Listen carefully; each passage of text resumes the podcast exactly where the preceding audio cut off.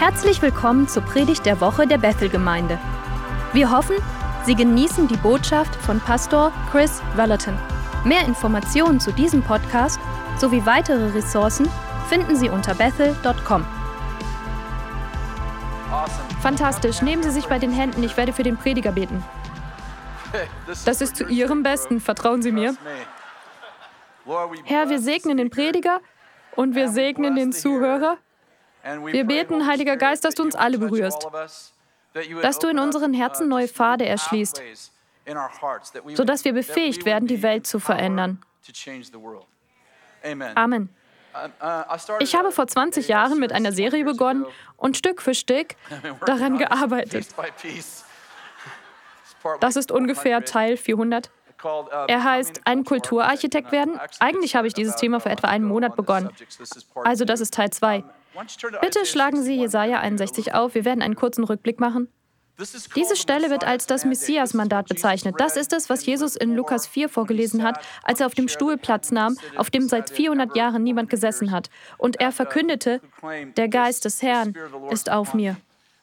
Dieses Mandat sollte natürlich mit Christus beginnen, aber es war auch ein Mandat für uns. Ich möchte es lesen und dann über die Verbindung zu unserem Thema ein Kulturarchitekt werden sprechen. Der Geist des Herrn, Herrn ist auf mir, heißt es. Der Geist des Herrn, Herrn ist auf mir, denn der Herr hat mich gesalbt. Er hat mich gesandt, den Elenden frohe Botschaft zu bringen, zu verbinden, die gebrochenen Herzens sind, Freilassung auszurufen den Gefangenen und Öffnung des Kerkers den Gebundenen, auszurufen das Gnadenjahr des Herrn und den Tag der Rache für unseren Gott, zu trösten alle Trauernden, den Trauernden Zions Frieden, ihrem Knopfschmuck statt Asche zu geben, Freudenöl statt Trauer, ein Ruhmesgewand statt eines verzagten Geistes, damit sie Terebinden der Gerechtigkeit genannt werden, eine Pflanzung des Herrn, dass er sich durch sie verherrlicht. Drei Verse lang geht es darum, dass der Heilige Geist auf Menschen ist, um sie wiederherzustellen. Um Menschen, die gebrochen, gefangen sind, gebrochenen Verstandes sind. Tatsächlich heißt es statt gebrochenen Herzens eigentlich gebrochener Verstand.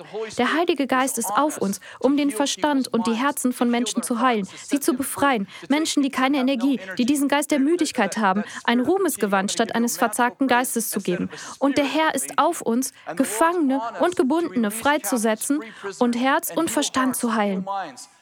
Aber sehen Sie sich Vers 4 an. Da steht, Sie werden die uralten Trümmerstätten aufbauen, das früher Verödete wieder aufrichten. Und Sie werden die verwüsteten Städte erneuern, was verödet lag von Generation zu Generation. Mein Punkt ist folgender. Wer ist mit Sie gemeint? Sie werden die uralten Trümmerstätten aufbauen. Ich würde sagen, dass es die Menschen sind, die gebrochen waren. Die Menschen, die gefangen waren die chronische Müdigkeit hatten, die geisteskrank waren. Gott heilt sie und schickt sie dann zurück. Du bist geheilt. Werde ein Heilender.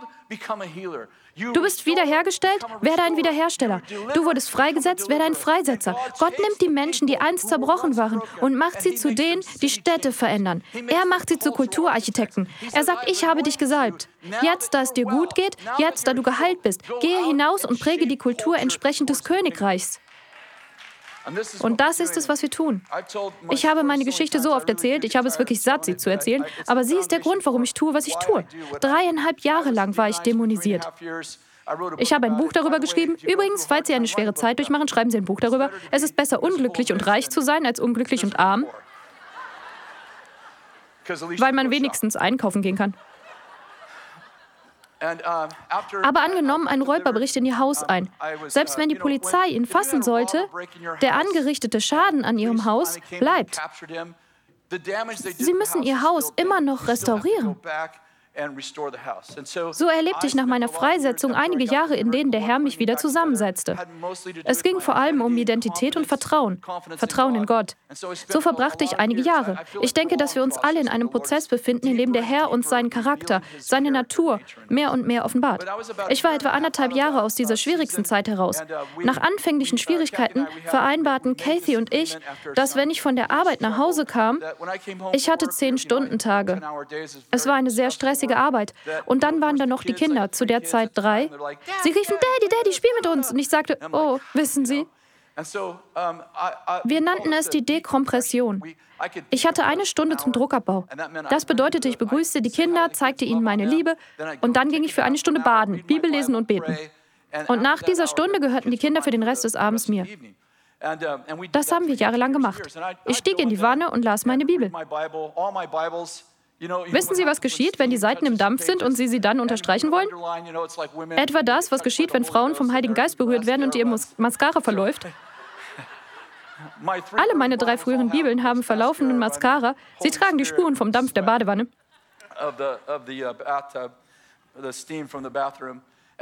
Ich habe das, ich weiß nicht, 15 Jahre gemacht. Ich mache es immer noch. Nicht täglich, aber ich habe gerade erst in der Wanne gelegen und gebetet. Ich bin einfach gern da drin und denke nach. Und eines Tages tat ich genau das. Das war etwa anderthalb Jahre nach meinem Nervenzusammenbruch. Da kam der Herr durch meine Wand. Ich sah ihn mit meinen Augen. Übrigens, ich erzähle diese Geschichte immer wieder. Das ist mir nur zweimal passiert, aber wenn ich es immer wieder erzähle, sagen die Leute, er ist so spirituell. Einmal in meinem Leben habe ich einen Engel gesehen. Aber ich erzähle davon immer wieder.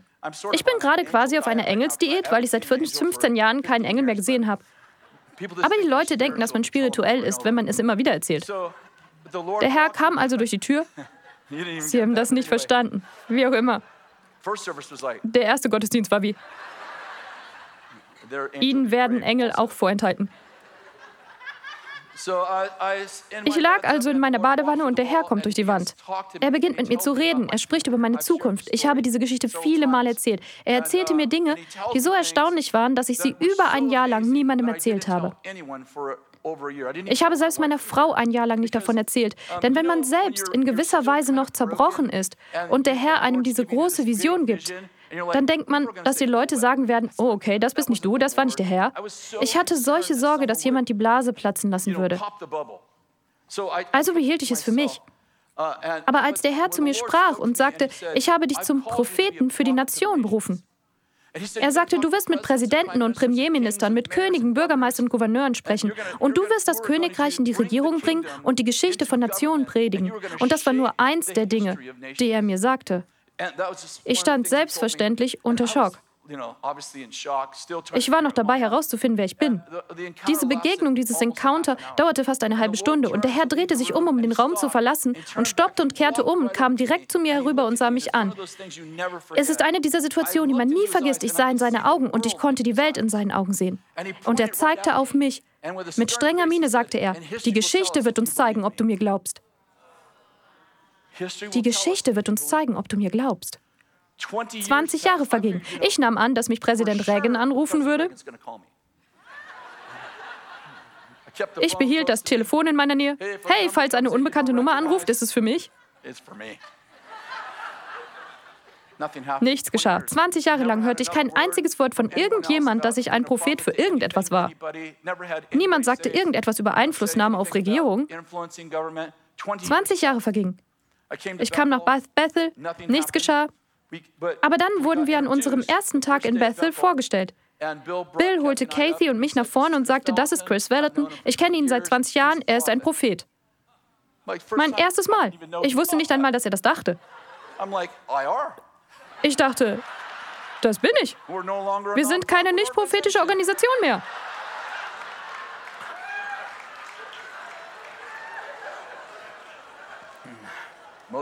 Der größte Teil der Gemeinde schon, aber trotzdem. Wissen Sie, alles veränderte sich, wie es in der Bibel steht. Ein Prophet ist nicht ohne Ehre, außer in seiner Heimatstadt, aber das war nicht meine Heimatstadt. Es war also ganz anders. Die Leute sagten, oh, du bist ein Prophet. Ich antwortete, ja, ich bin. Ich wurde in einer Badewanne gesalbt. Bill hat es endlich herausgefunden wissen Sie? Ich habe Bill dann von erst viel später erzählt. Jetzt denke ich also, okay Gott, jemand mit Autorität hat mich einen Propheten genannt. Es war übrigens irgendwie lustig. Ich habe das in keinem der Gottesdienste heute gesagt, aber die Mitarbeiter fingen an, in mein Büro zu kommen und ihre Sünden zu bekennen.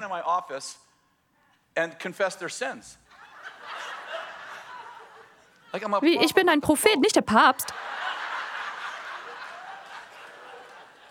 Das ist die Wahrheit. Sie sagten, ich möchte, dass du weißt, dass ich mit Pornografie zu kämpfen hatte, aber vor drei Tagen habe ich damit aufgehört. Beim ersten Mal dachte ich, hm, das war okay. Sei geheilt.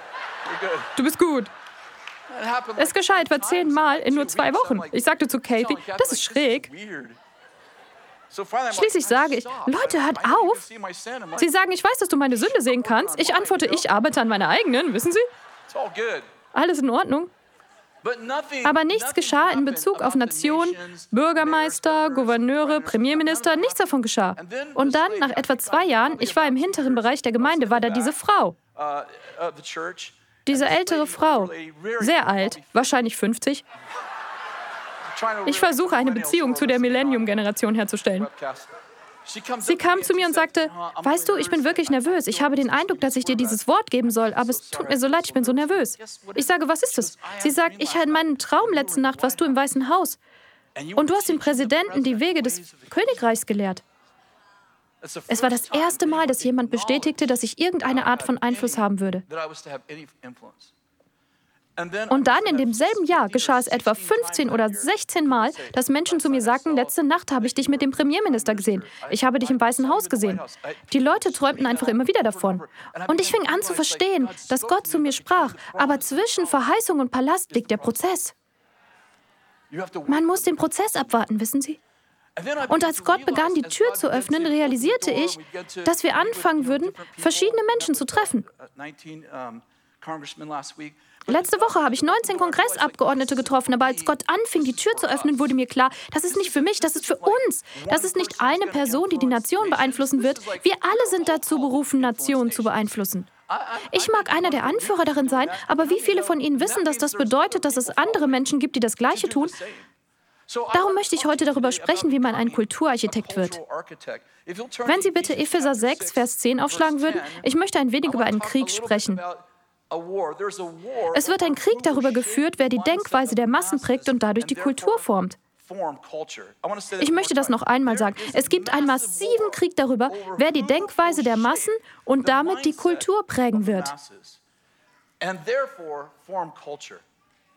Epheser 6,10. Schließlich schreibt Paulus: Werdet stark im Herrn und in der Macht seiner Stärke. Zieht die ganze Waffenrüstung Gottes an, damit ihr gegen die Listen des Teufels bestehen könnt. Denn unser Kampf, sagen Sie bitte Kampf, ist nicht gegen Fleisch und Blut, sondern gegen die Gewalten, gegen die Mächte, gegen die Weltbeherrscher dieser Finsternis.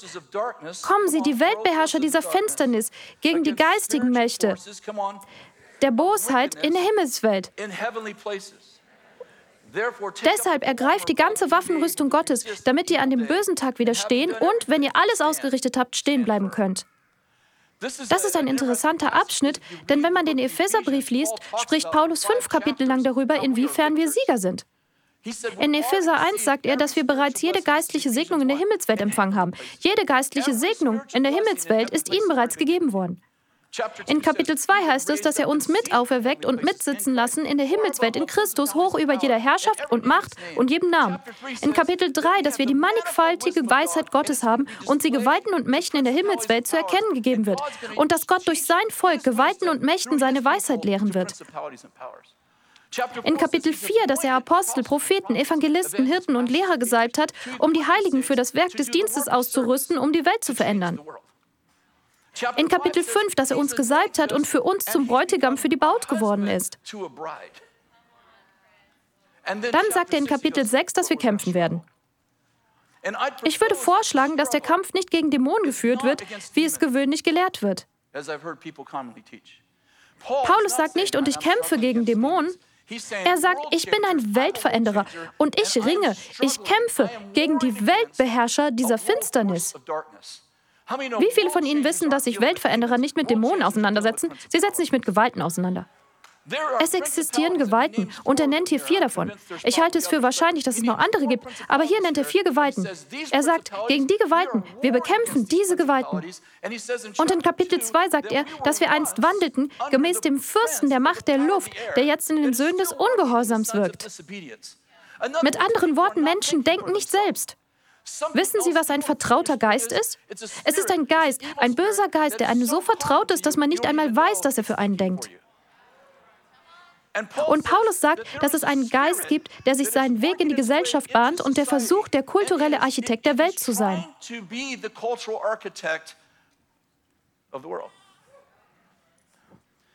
Die erste Gewalt ist sehr interessant, die er an dieser Stelle nennt.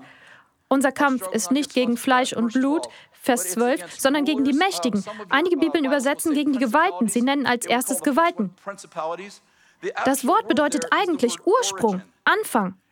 Mit anderen Worten heißt es hier, unser Kampf ist nicht gegen Fleisch und Blut, sondern gegen den Ursprung. Dieser Geist wird Ursprung genannt. Was soll das bedeuten? Okay, erinnern Sie sich, wie Jesus einen taubstummen Geist austrieb und der Junge plötzlich sprechend hören konnte? Warum nannte er ihn einen taubstummen Geist? Weil böse Geister nach dem Einfluss benannt werden, den sie auf Menschen haben. Wir nennen jemanden zum Beispiel Johannes, Jane oder Maria. Wir denken, der Name gefällt uns, aber in der geistlichen Welt bedeutet ein Name etwas. Wenn dieser Geist sich also Ursprung nennt, beschreibt er damit, was sein Auftrag gegen den Planeten ist. Nämlich die Neudefinierung der Ursprünge. Lassen Sie mich ein Beispiel geben. Paulus benutzt das gleiche Wort Ursprung in Philippa 4,15. Ihr wisst aber auch, ihr Philippa, dass im Anfang des Evangeliums Paulus fragt die Philippa, erinnert ihr euch an den Anfang des Evangeliums? Dieses Wort Anfang ist das gleiche Wort wie in Epheser. Das gleiche griechische Wort, Anfang, Ursprung. Okay, was soll das bedeuten? Ich will damit sagen, dass Paulus sagt, Paulus sagt, als ich die Grundlagen, die Anfänge gelegt habe, habe ich euch die Grundlagen des Königreichs gegeben. Aber es gibt einen bösen Geist, der selbst den Ursprung neu definiert. Lassen Sie mich ein Beispiel geben. Dieser Geist des Ursprungs fragt, bist du wirklich nach dem Bilde Gottes geschaffen oder bist du ein evolutionierter Affe? Erkennen Sie das Problem mit der Evolution? Das Problem ist, dass es Sie von einem Sohn oder einer Tochter zu einem intelligenten Affen degradiert. Wissen Sie warum? Weil Ursprung nicht will, dass Sie glauben, dass Gott Ihr Vater ist. Er fragt, ist das wirklich ein Kind oder nicht vielmehr ein Fötus?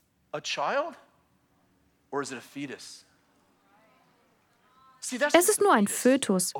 Oh, auf einem Ultraschallbild sieht es aus wie ein Baby. Und ja, wir können seine Organe entnehmen und verkaufen, aber es ist nicht wirklich ein Baby, es ist ein Fötus. Wie ist es damit? Bist du wirklich ein Junge? Vielleicht bist du ein Mädchen. Ja, du hast einen Penis. Ja, deine DNA. Wir können einen DNA-Test machen und sagen, ja, du bist definitiv ein Junge, aber vielleicht bist du ja doch ein Mädchen. Musst du das andere Geschlecht heiraten?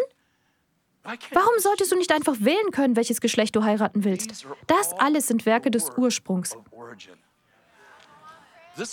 Das geschieht, wenn wirklich intelligente Menschen, Menschen, denen Sie vertrauen, vielleicht ist es Ihr Arzt, Ihr Seelsorger, ein Ingenieur, jemand, dem Sie wirklich vertrauen, aber bei diesem einen Thema werden Sie von jemand anderem unterwiesen.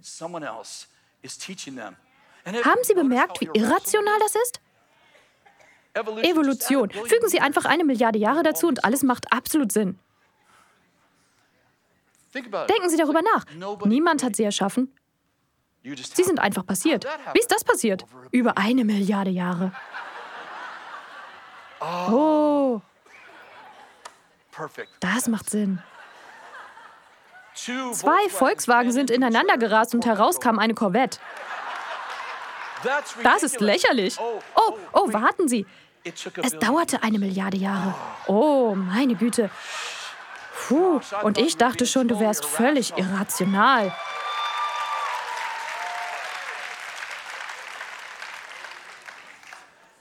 In 2. Korinther 10,3 heißt es: Denn obwohl wir im Fleisch wandeln, kämpfen wir nicht nach dem Fleisch, denn die Waffen unseres Kampfes sind nicht fleischlich, sondern mächtig für Gott, zur Zerstörung von Festungen.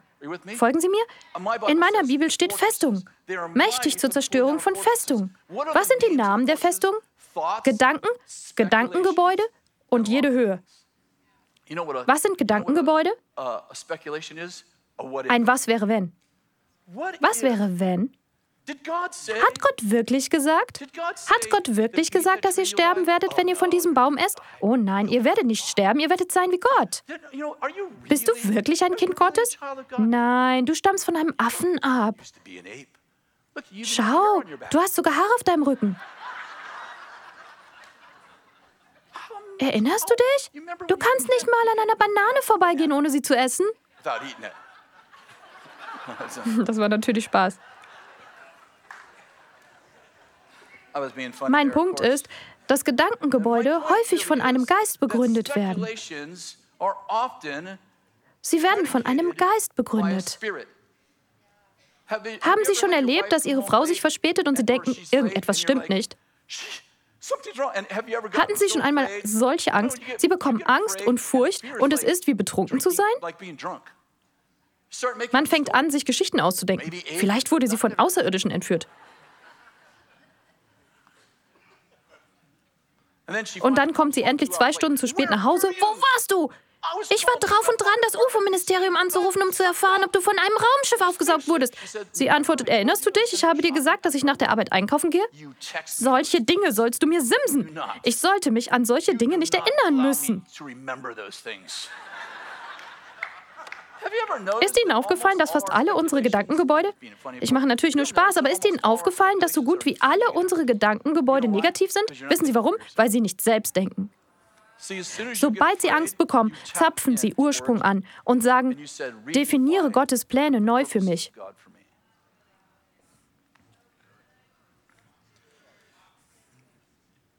In Römer 8, 37 heißt es, in diesem allen sind wir mehr als Überwinder durch ihn. Wissen Sie, dass man nichts überwinden kann, das man nicht konfrontiert? Sie sind mehr als Überwinder. Bedeutet das nicht, dass Sie für den Kampf geboren wurden? Da steht nicht, wir sind mehr als Tröster. Es heißt, dass der Heilige Geist ein Tröster, ein Beistand ist. Warum wird er Tröster und Beistand genannt und ich Überwinder? Ich brauche einen Tröster, weil ich mich immer im Kampf befinde.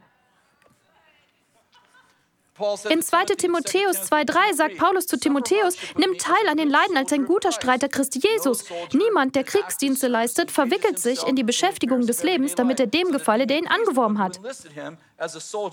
Sie sind Sohn oder Tochter, aber wissen Sie, dass Sie im Dienst der Armee Gottes stehen? Haben Sie schon einmal einen Orangenbaum gesehen?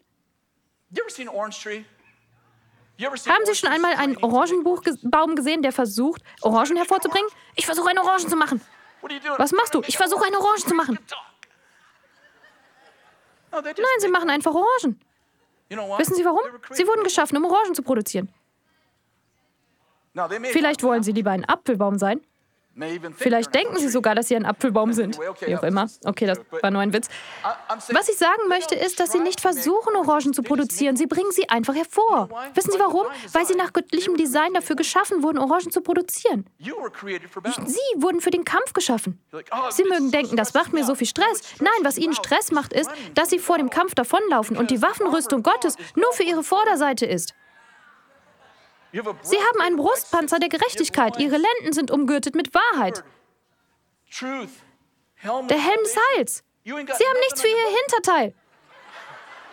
Rücken. Rücken. Wissen Sie warum? Der Herr ist Ihre Nachhut. Er folgt Ihnen in den Kampf. Ich sage nur, wenn Sie gestresst sind, dann nicht, weil Sie in einem Kampf sind, sondern weil Sie vor dem Kampf davonlaufen. 2. Samuel 11.1 beginnt hiermit. Zur Zeit, wenn die Könige ins Feld ausziehen, sandte David Joab aus und blieb zu Hause. Kennen Sie das Ende der Geschichte? Er war oben auf der Schlossmauer und sah auf Bathseba herab. Sie nahm ein Bad, deshalb wird sie Bathseba genannt. Diese Dinge muss ich denen erklären, die Theologie nicht verstehen. Daraus entsteht das größte Versagen in Davids Leben.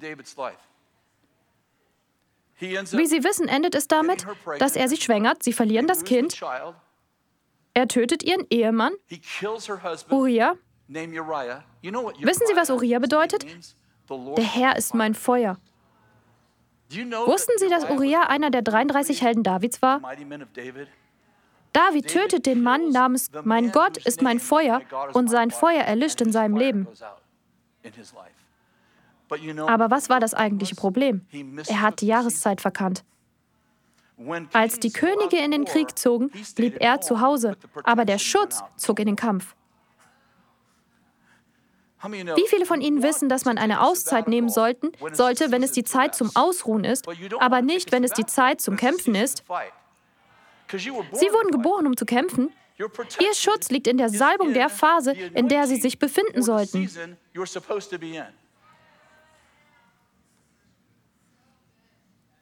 Der sicherste Ort, an dem man nur sein kann, ist da, wo Gott ist. Sie denken, Gott ist überall. Komm schon, das ist schlechte Theologie. Verstehen Sie, was ich meine? Der Ort, den Gott für Sie bestimmt hat, ist der sicherste Ort. In unserer Geschichte, für die Amerikaner unter uns, Gott segne Amerika, wir machen Amerika wieder groß. Entschuldigung, das war nur ein bisschen lustig. Ich liebe jeden, Demokraten, Republikaner, Unabhängige, Bernie Sanders. Ich liebe jeden, nur um das klarzustellen.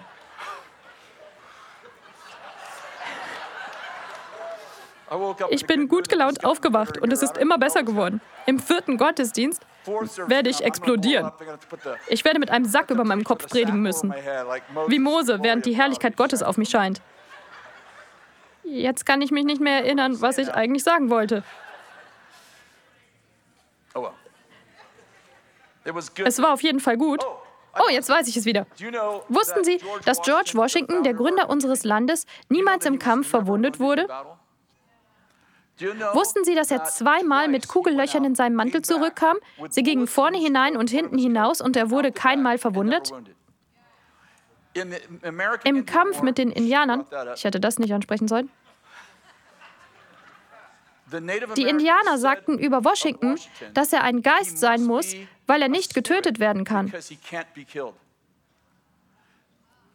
Das ist eine wahre Geschichte.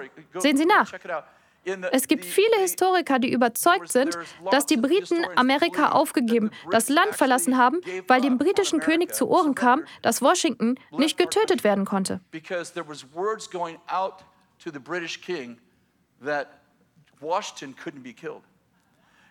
Einmal türmten seine Männer und er stand auf einer Klippe, die britische Armee unterhalb am Fuß der Klippe. Sie schossen auf Washington, bis ihre Magazine geleert waren. Washington verharrte einfach regungslos auf seinem Pferd und beobachtete sie. Und dann ritt er weg. Als er davonritt, standen die britischen Soldaten auf und klatschten. Sicherlich kein Beifall für ihre Treffsicherheit. Ich möchte lediglich darauf hinweisen, dass wenn Gott sie zu einem Kampf berufen hat oder dazu eine Nation zu gründen, sie ihre Berufung noch nicht erfüllt haben. Sie sind absolut sicher. Es sei denn, sie erscheinen nicht dort, wohin Gott sie berufen hat. Ich glaube, dass so viel Stress daher rührt, dass wir uns weigern anzugreifen. Gott sagt, greif an. Wir sagen, ich bin nicht für Konfrontation. Er sagt, ich schon und ich bin in dir. Du bist mehr als ein Überwinder. Greif an. Was ich sagen möchte ist, dass ich Christen aus allen möglichen Gründen von Kultur fortlaufen sehe. Liebe, ich liebe Menschen. Ich möchte ihnen nicht sagen, dass sie irgendetwas falsch machen. Ja, sie sterben und sie bringen ihren Kindern bei, wie man stirbt. Jetzt haben sie es im Schulsystem getan. Jetzt müssen sich all ihre Kinder anhören, so stirbt man. Hier sind 20 Wege, wie man stirbt. Und sie denken immer noch, ich möchte einfach nicht. Ich möchte nicht, dass jemand Schlechtes über mich auf Facebook postet. Was werden sie tun, wenn sie gegen meine Familie protestieren? Sie werden unter Beschuss stehen. Dafür wurden sie geboren. Es wird sie lebendig machen. Nun, falls sie als Idiot losziehen, ohne dass Gott sie darauf zu berufen hat, wird es stressig werden. Sie ziehen in eigener Kraft los und denken, ich weiß, was ich tun werde, ich werde ihnen zeigen, wie wütend ich bin. Es wird sie einfach nur aufreiben. Aber wenn Gott sie gesandt hat, wenn Gott sagt, tu es auf diese Weise, wenn Gott sagt, gründe eine Technologiefirma und lass Sauerteig in das Informationsportal fließen, dann tun sie es. Was, wenn etwas schief geht? Was, wenn nicht? Was, wenn ich sterbe? Sie werden alle sterben. Wenn ich sage, stehen Sie auf, wenn Ihre Lebenszeit begrenzt ist, sollten Sie alle aufstehen. Die Frage ist, ob Sie wirklich leben werden. Denn wissen Sie, wenn Sie Ihre Tage mit dem Versuch verbringen, Ihr Leben zu retten, werden Sie niemals wirklich leben. Folgen Sie nicht Titeln, folgen Sie Mut. Das war eine schlechte Interpretation von Braveheart. Okay, ich habe noch ein paar Minuten. Ich möchte noch ein wenig über die Prägung von Kultur sprechen. Wissen Sie, dass jeder von uns Rechenschaft über sein Leben ablegen wird? Es gibt einen Tag des jüngsten Gerichts. Er wird groß und furchtbar genannt. Groß, falls Sie auf der richtigen Seite stehen, furchtbar, falls nicht. Ich werde ganz allein vor Gott stehen und Gott wird mich durch mein Leben führen und ich werde nicht sagen können, nun, Kathy hat mich dazu gebracht oder ich hatte einen schlechten Vater. Ich werde über meine Taten Rechenschaft ablegen müssen, nicht über das, was Menschen mir getan haben. Und ich verstehe das, das erscheint mir völlig normal und rational zu sein. Aber es gibt noch ein anderes Gericht, das ich mein Leben lang ignoriert habe bis vor zwei Monaten. Ich begann es zu lesen und ich dachte, das ergibt keinen Sinn. Lassen Sie es mich uh, vorlesen. Es ist in Matthäus 25. Ich bin sicher, Sie haben es bereits gelesen. Für mich ist es eine dieser Temposchwellen. Haben Sie jemals in der Schrift gelesen und gedacht, ich weiß nicht, was das heißt, ich werde nicht einmal fragen? Eine dieser Stellen. Da heißt es, wenn aber der Sohn des Menschen kommen wird, das ist Vers 31, in seiner Herrlichkeit und alle Engel mit ihm, dann wird er auf seinem Thron der Herrlichkeit sitzen. Und vor ihm werden versammelt werden alle Nationen, und er wird sie voneinander scheiden, wie der Hirte die Schafe von den Böcken scheidet. Und er wird die Schafe zu seiner Rechten stellen, die Böcke aber zu seiner Linken. Dann wird der König zu denen zu seiner Rechten sagen, Kommt her, Gesegnete meines Vaters, erbt das Reich, das euch bereitet ist von Grundlegung der Welt an. Denn mich hungerte und ihr gabt mir zu essen, mich dürstete und ihr gabt mir zu trinken und so weiter. Dann wird er auch zu denen zur Linken sagen, das Gegenteil. Er wird sagen, geht weg von mir. Ich habe euch nie gekannt. Und es heißt, geht von mir, Verfluchte, in das ewige Feuer, das bereitet ist dem Teufel und seinen Engeln. Denn mich hungerte und ihr gabt mir nicht zu essen, mich dürstete und ihr gabt mir nicht zu trinken und so weiter. Mein Punkt ist, haben Sie bemerkt, dass es ein persönliches Urteil, aber auch ein kooperatives Urteil gibt? Ich werde mit einer Gruppe anderer Leute gerichtet werden. Ich frage mich, wie macht man das? Was, wenn ich ein Schaf bin, aber in einer Nation von Böcken lebe? Haben Sie schon mal daran gedacht? Das scheint nicht fair zu sein. Ich denke, oh, ich bin in der falschen Nation gestorben. Dann denke ich, mal sehen, werde ich in der Nation gerichtet werden, in der ich geboren wurde oder der, in der ich gestorben bin? Wissen Sie? Sie sehen mich an wie ich habe den Herrn monatelang dazu befragt. Ich habe den Eindruck, dass der Heilige Geist das betont. Ich hörte, wie der Herr zu mir sagte, es kann kein kooperatives Urteil ohne kollektive Verantwortung geben. Gott wird mich nicht für etwas zur Verantwortung ziehen, für dessen Beeinflussung er mich nicht ausgerüstet hat. Und deshalb sind wir für die Denkweise von Nationen verantwortlich, weil wir dazu berufen wurden, ihre Denkweise zu beeinflussen. Worauf ich hinaus will, ist Folgendes. Sie lesen das Alte Testament und da steht, es gab einen bösen König. Und es heißt, ganz Israel Israel. Ganz Israel diente Baal. Es heißt nicht, dass sie so getan haben, als ob, hier steht, dass sie es getan haben. Und dann, als sie einen rechtschaffenen König bekamen, heißt es, ganz Israel diente dem Herrn. Ergibt das, was ich sage, Sinn? Eine Person diente Gott und es steckte an und beeinflusste die Art und Weise, wie die ganze Nation dachte.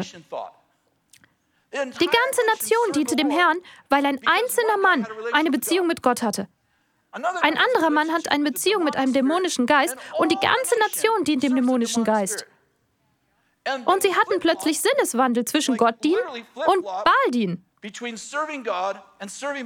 Es hing so gut wie immer davon ab, wer sie anführte. Worauf ich hinaus will, ist Folgendes. Der Grund, warum Gott Menschen gemeinsam richtet, ist, weil wir gemeinsam denken. Es wird eine Denkweise oder Kultur genannt. Und worauf ich hinaus will, ist, dass Gott Kultur kollektiv richtet, weil wir eine Verantwortung haben, Kultur kollektiv zu beeinflussen. Wenn Sie sagen, nun, ich bin ein Schaf, aber ich lebe in einer Nation von Böcken, dann sagt Gott, warum habe ich ein Schaf in eine Nation von Böcken gesetzt? Habe ich ein Schaf in eine Nation von Böcken gesetzt, um das Schaf zu richten oder um die Böcke zu verändern? Aber ich bin nur eine einzelne Person. Gott sucht nach nur einer Person. Er ist der Präsident der Präsidenten, der König der Könige. Er wurde nicht gewählt. Okay, das Alte Testament, richtig. Die Menschen hatten den Heiligen Geist nicht in sich, waren nicht wiedergeboren. Sie wissen, worauf ich hinaus will? Sie hatten definitiv nicht den Vorteil, den wir haben. Der größte im Alten Testament war Johannes der Täufer, aber der kleinste im Königreich ist größer als Johannes. Ich versuche zu sagen, dass sie einen Vorteil gegenüber jedem im Alten Testament haben, richtig? Daniel, Meshach, Abednego, wen habe ich vergessen? Shadrach. Entschuldigung. Vier Männer werden gefangen genommen. Kriegsgefangene. Tatsächlich sind es ganze Familien. Nebukadnezar zerstört Israel, reißt es ab, reißt den Tempel ab und nimmt all diese Menschen gefangen, einschließlich dieser vier Jungen. Was geschieht im Verlauf von 70 Jahren? Sie transformieren zwei böse Nationen.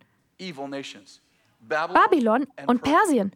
Wie haben sie das gemacht? Vier Männer dienten dem Herrn und veränderten eine Nation. Babylon, das nach dem Buch der Offenbarung ein Zeichen für ein dämonisches Königreich ist. Unter Daniel dienen sie tatsächlich dem Herrn. Wussten Sie das? Und er war ein Sklave. Er hatte den Heiligen Geist nicht. Sie denken nun, ich bin kein König. Er war auch keiner. Er war ein Kriegsgefangener. Wie ist es damit? Erinnern Sie sich, er hat vier Könige überlebt? Als die Perser die Babylonier unterworfen haben, war Daniel immer noch da. 70 Jahre, richtig? Und der letzte König, den er beeinflusst hat, hieß Kyros. Wissen Sie, dass die Vereinten Nationen ein Menschenrechtsdokument haben, mit dem sie die Grundrechte der Menschen bestimmen?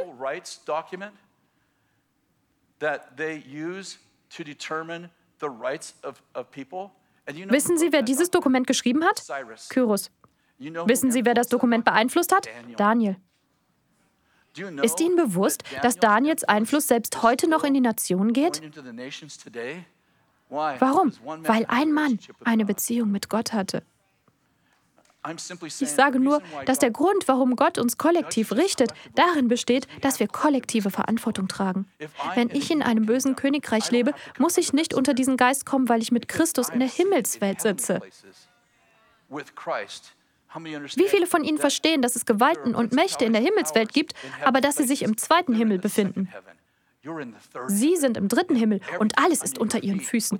Was bedeutet das? Der höchstrangige Dämon im zweiten Himmel ist immer noch unter den Füßen des dritten Himmels.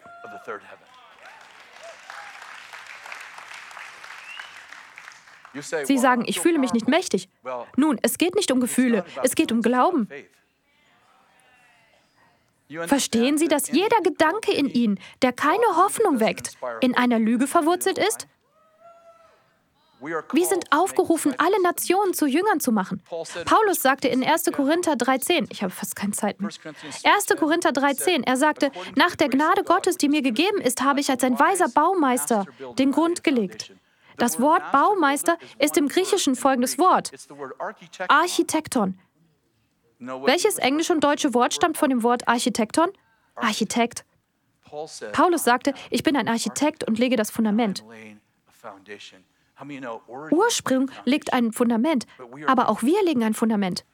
Wir schimpfen nicht auf eine Volksgruppe, wir kämpfen gegen einen Geist, der eine Volksgruppe infiziert. Verstehen Sie? Okay, ich will das abschließen. Wie viele von Ihnen wissen, dass Sie das Licht der Welt sind? Im ersten Gottesdienst stellte ich diese Frage. Wie viele von Ihnen wissen, dass Sie das Licht der Welt sind? Die Welt wird immer dunkler und dunkler werden und die Kirche wird immer heller und heller werden. Kann ich ein Amen bekommen? Ich sagte, Sie haben Amen zu der falschen Sache gesagt. Wir sind nicht das Licht der Kirche, wir sind das Licht der Welt. Wie viele von Ihnen wissen, dass wenn die Welt immer dunkler wird, während die Kirche immer heller wird, wir das Licht an die falsche Stelle gesetzt haben? Jesus sagte nie, ihr seid das Licht der Kirche. Tatsächlich sagte er, niemand zündet eine Lampe an und setzt sie unter den Scheffel. Dann fährt er fort, ihr seid eine Stadt, die oben auf einem Berg liegt und nicht verborgen sein kann. Der Punkt ist, er sagte, ich habe euch an einen hohen Ort gesetzt, damit ihr die Welt erleuchten könnt. Wie viele von Ihnen wissen, dass wenn die Kirche heller und heller wird, während die Welt dunkler und dunkler wird, jemand das Licht verdeckt hat? Ich schlage vor, dass die Kirche zu einem Lampenschirm anstelle eines Lampenständers geworden ist. Dann kreieren wir Theologien, um das zu rechtfertigen. Nun, weißt du, Bruder, die Bibel sagt uns, dass der Teufel kommen wird. Der Teufel, von dem ich weiß, wurde am Kreuz besiegt. Er hat keine Macht über mich. Ich habe Macht über ihn. Oh, er wird kommen. Wissen Sie was? Wenn ich falsch liege, werde ich der glücklichste Mensch sein, den das Tier je gefressen hat.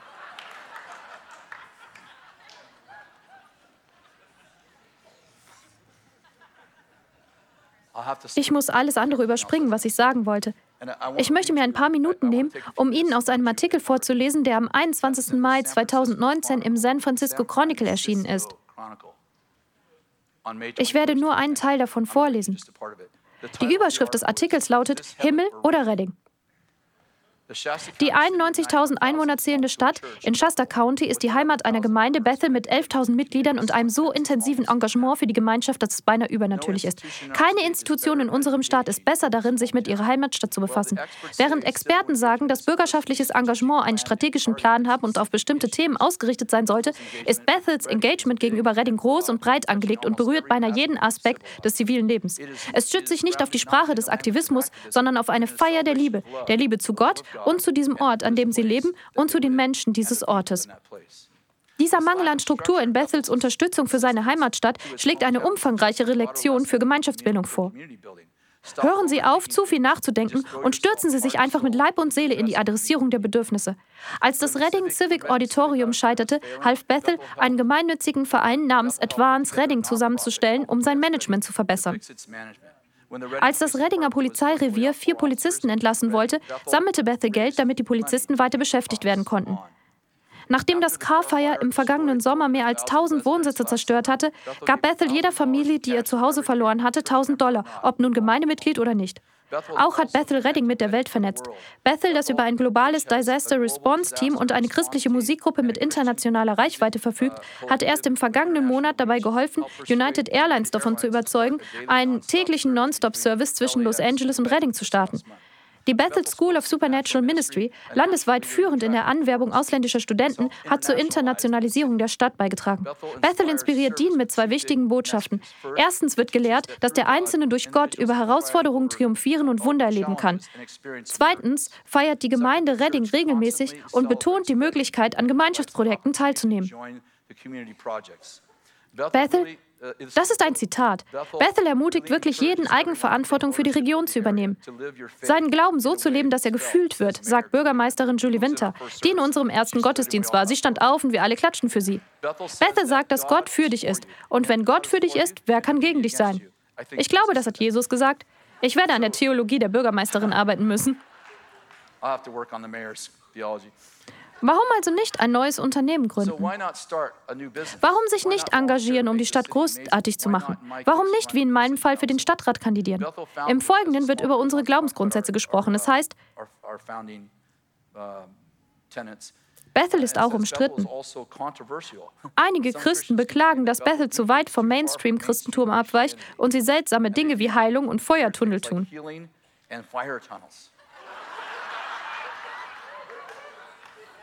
Ich liebe es. Feuertunnel. Die Vorstellung, dass Bethel, oh, okay, los geht's. Bethels Wachstum hat öffentliche Bedenken darüber geweckt, ob die Gemeinde versucht, die Stadt zu übernehmen, aber in der Stadt sehen viele Bethel als vom Himmel gesandt an. Die Theologie mag ein wenig seltsam sein, aber was wäre die Stadt ohne Bethel? Normalerweise, wenn das Telefon klingelt, hier ist ein Zitat, normalerweise, wenn mein Telefon klingelt, will jemand etwas von mir, sagt Polizeichef Roger Moore. Aber wenn Sie anrufen, ist es immer, um zu fragen, ob wir etwas brauchen. Sie haben mich noch nie um etwas gebeten. Es geht weiter mit dem Gebäude, das wir gerade bauen. Es endet hiermit. Ich hatte immer tolle Ideen, er zitiert jemanden. Ich hatte immer schon tolle Ideen, aber erst als ich in dieses Umfeld kam, wurde ich gefragt, was ich damit machen möchte. Diese Gemeinschaft ist ein Ort, an dem man lebenslange Träume verwirklichen kann. Und er endet mit dieser Aussage, in Redding so wie im Himmel.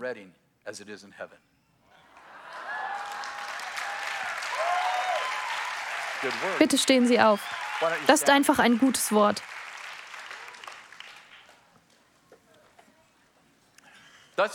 Ein gutes Wort. Gute Nachrichten. Bitte legen Sie Ihre Hand auf Ihr Herz und sagen Sie, ich wurde geboren, um die Welt zu verändern. Ich bin mehr als ein Überwinder. Ich habe keine Angst vor Konflikten. Ich wurde für Konflikte geboren. Ich habe eine Rüstung für Konflikte. Ich habe einen Tröster für Konflikte. Ich wurde geboren, um die Welt zu verändern. Ich bin ein Kulturarchitekt, ein Königskind. Ich bin mit Zeichen und Wundern unterwegs, um meine Stadt zu nutzen. Ich liebe meine Stadt. Meine Stadt liegt Gott am Herzen. Es ist eine wohlhabende Stadt. Es ist eine liebevolle Stadt.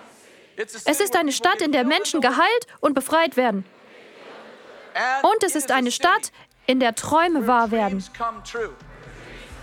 Wenn Sie wollen, dass Ihre Träume wahr werden, kommen Sie in meine Stadt. Amen. Das ist ein gutes Wort. Vielen Dank fürs Hören der Predigt der Woche. Dieser wöchentliche Podcast wird in verschiedene Sprachen übersetzt. Bitte besuchen Sie podcasts.ibethel.org.